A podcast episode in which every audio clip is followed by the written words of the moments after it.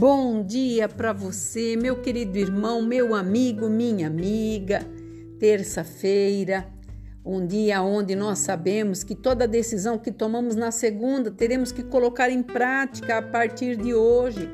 Tudo aquilo que nós analisamos e refletimos que temos que tirar da nossa vida, temos que colocar em ação. E aqui eu quero falar sobre uma pessoa que teve que colocar uma ação diferente para poder obter vitória. Em 2 Crônicas 20, versículo 3 diz assim: Então Josafá teve medo e pôs-se a buscar ao Senhor. E apregou o jejum em todo Judá, e Judá se congregou para pedir socorro também ao Senhor. E também todas as cidades se reuniram a buscar o Senhor porque aqui Josafá havia recebido uma ameaça que todos os moabitas, os amonitas e alguns neonitas estavam vindo contra ele. E ele sabia que eram povos poderosos que queriam destruí-lo. E eu quero trazer essa palavra para nós hoje. Muitas vezes nós recebemos palavras que não soam bem ao nosso coração principalmente quando corremos perigo por alguma coisa ou por algo que você acredita que você consegue fazer. E na palavra de Deus diz que tudo Deus vê. Deus está observando todas as nossas atitudes, porque Ele é um Deus que julga as nossas atitudes. Ele julga tanto porque tem pessoas que querem amenizar. Nós vemos que pessoas muitas vezes tentam encurtar o caminho, amenizar aquilo que Deus falou, que aquilo que tu planta tu vai colher. E desconsiderar isso é dar desculpa para Deus, porque é da palavra dele que vivemos, que refletimos e que sabemos aonde nós vamos chegar. E o juízo de Deus se manifesta na sua reação.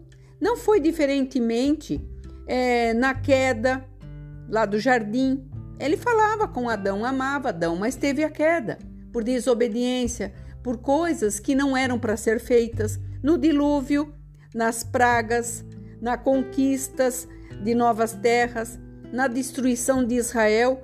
Imagina Deus permitindo a destruição de um povo que era dele. Então muitas vezes nós achamos assim, ah, porque Deus entende, ele entende, mas ele está vendo toda a maldade do nosso coração.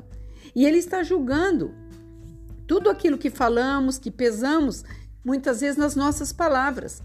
E nós temos que entender que toda essa grande referência que a palavra de Deus nos traz é para que nós possamos ser mais do que vencedores. E aqui foi com Josafá, quando ele recebeu dos seus militares que aqueles povos estavam vindo contra ele.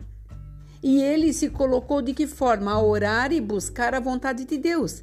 E buscar a vontade de Deus muitas vezes é deixar de fazer aquilo que muitas vezes nós gostamos de fazer.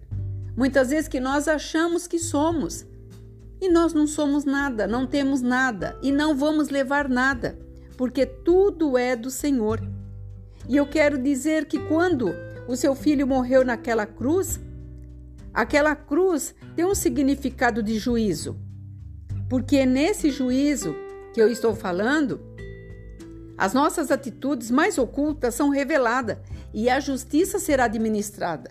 Você já viu que muitas pessoas, durante um certo período, ela vai até bem, muitas vezes omitindo, enganando, errando, mas chega um determinado tempo, tudo aquilo em que ela achou que era certo e correto, sendo alertado, não o fez, ele sofreu consequências.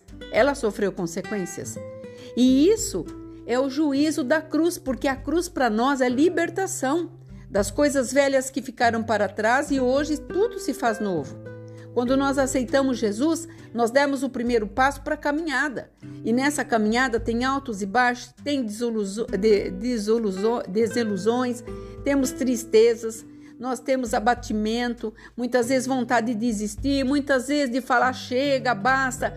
Mas quando nós lembramos do ato que foi feito naquela cruz, para que nós pudéssemos ser livres, livre de que de todas as ofensas, de todas a, as amarguras, porque nós estamos no mundo e este mundo é cruel e fazemos parte desta crueldade que muitas vezes nos é imposta para que nós venhamos a nos render a situações.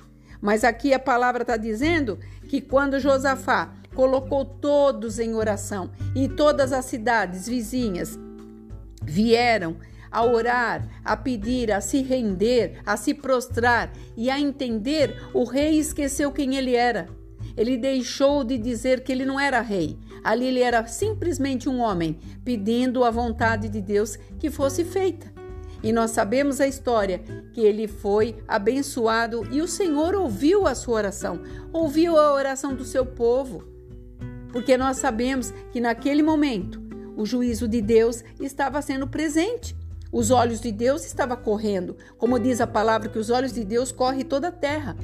E não pense você porque você está aí quietinho que ele não te vê. Ele te vê, sabe das suas intenções e sabe aonde você vai chegar.